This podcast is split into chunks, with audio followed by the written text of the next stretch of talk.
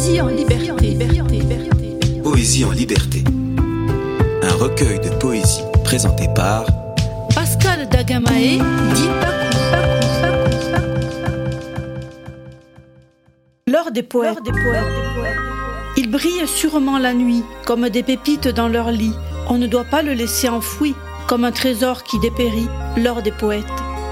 Et chaque jour où il luit, l'amour le sort de son nid. Tel un oiseau qui renaît aussi, il s'expose sans répit, l'heure des poètes. Il n'y a rien de plus honnête que de regarder par la fenêtre la beauté du monde en fête et passionnément la transmettre, l'heure des poètes. Et qu'importe le nom qu'on lui prête, la poésie ne peut rester muette. Et qu'importe de quoi elle est faite, elle vibre comme le son des trompettes, l'or des poètes. Radio Tridim. Radio Tridim. Tridim Radio.